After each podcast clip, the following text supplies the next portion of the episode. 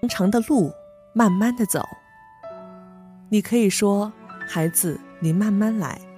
可是有时候，快快的放手，或许也是必要的。我知道这很难，难极了。但是如果你记得我们儿时的甜蜜时光，阿婆，我要这一束。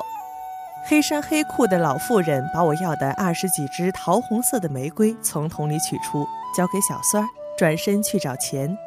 小孙儿大概只有五岁，清亮的眼睛，透红的脸颊，咧嘴笑着，露出几颗稀疏的牙齿。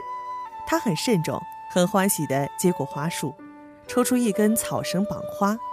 花枝太多了，他的手太小，草绳呢又很长，小小的人儿又偏偏想打个蝴蝶结。手指绕来绕去，这个结还是打不起来。小孙儿啊，快点儿，我们在等你呢！老祖母粗声的骂起来，还推了他一把。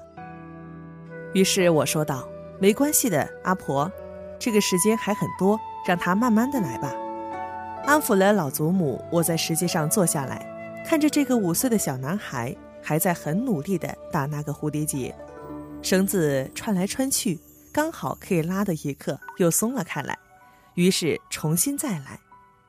小小的手慎重地捏着细细的草绳。淡水的街头，阳光斜照着窄巷里这间凌乱的华铺。回教徒和犹太人在彼此屠杀，埃塞俄比亚的老弱妇孺在一个接一个的饿死，纽约华尔街的证券市场挤满了表情紧张的人，而我。坐在斜阳前照的石阶上，愿意等上一辈子的时间，让这个孩子从从容容的把那个蝴蝶结扎好，用他五岁的手指。王爱莲，补习费呢？林老师的眼光冷冷的。王爱莲坐在最后一排，她永远坐在最后一排。虽然她个子也矮，六十个学生动动地缩在木椅上。没有人回头，但是不回头，我也能想象王爱莲的样子，蓬乱的头发一团一团的，好像从来没有洗过，穿着肮脏破烂的制服，别人都添毛衣的时候，她还是那一身单衣。冬天里，她的嘴唇永远是蓝紫色的，握笔的手有一条一条筋爆出来。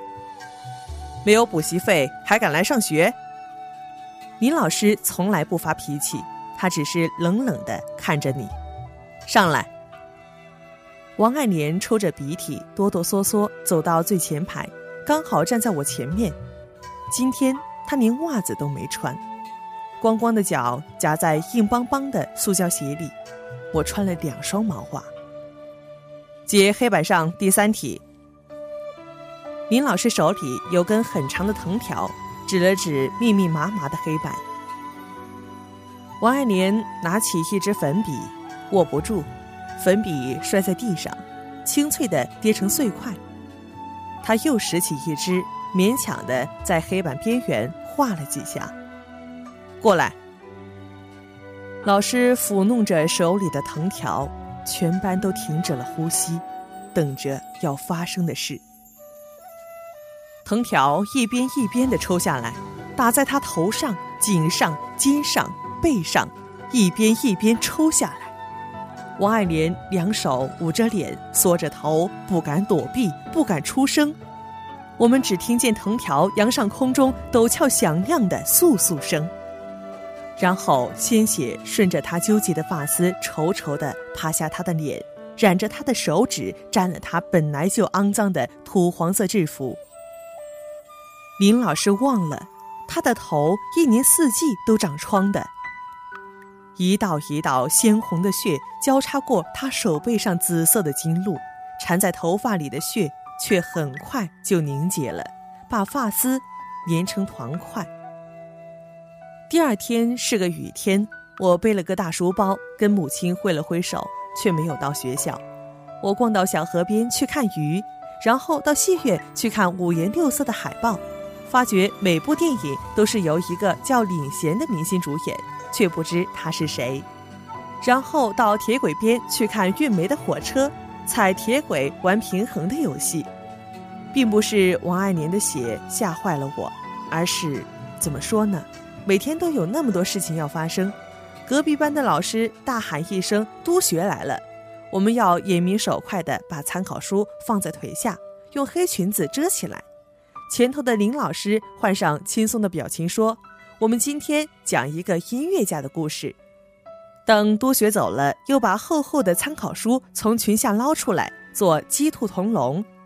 要不然就是张小云没有交作业，老师要她站在男生那一排去，面对全班。把裙子高高的撩起来，要不然就是李明华上课看窗外，老师要他在教室后罚站，两腿弯曲，两手顶着一盆水站半个小时；要不然就是张炳煌得了个丙下，老师把一个写着“我是懒惰虫”的大木牌挂在他胸前，要他在下课时间跑步绕校园一周。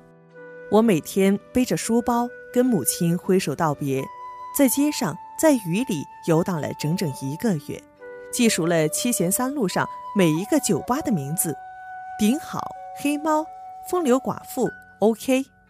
被哥哥抓到，被母亲毒打一顿，再带回林老师面前时，我发觉头上长疮的王爱莲也失踪了好几个星期。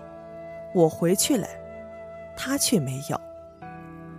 王爱莲带着三个弟妹到了爱河边。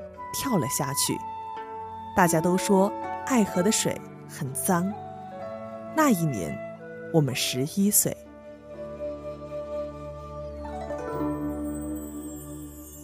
淡水的街头，阳光斜照着窄巷里这间凌乱的花铺。医院里，医生正在响亮的哭声中剪断血淋淋的脐带。鞭炮的烟火中，年轻的男女正在做永远的承诺。后山的相思林里，坟堆上的杂草在雨润的土地里正一寸一寸地往上抽长。我坐在斜阳浅照的石阶上，望着这个眼睛清亮的小孩，专心的做一件事。是的，我愿意等上一辈子的时间，让他从从容容的把这个蝴蝶结扎好，用他五岁的手指。孩子，你慢慢来。慢慢来。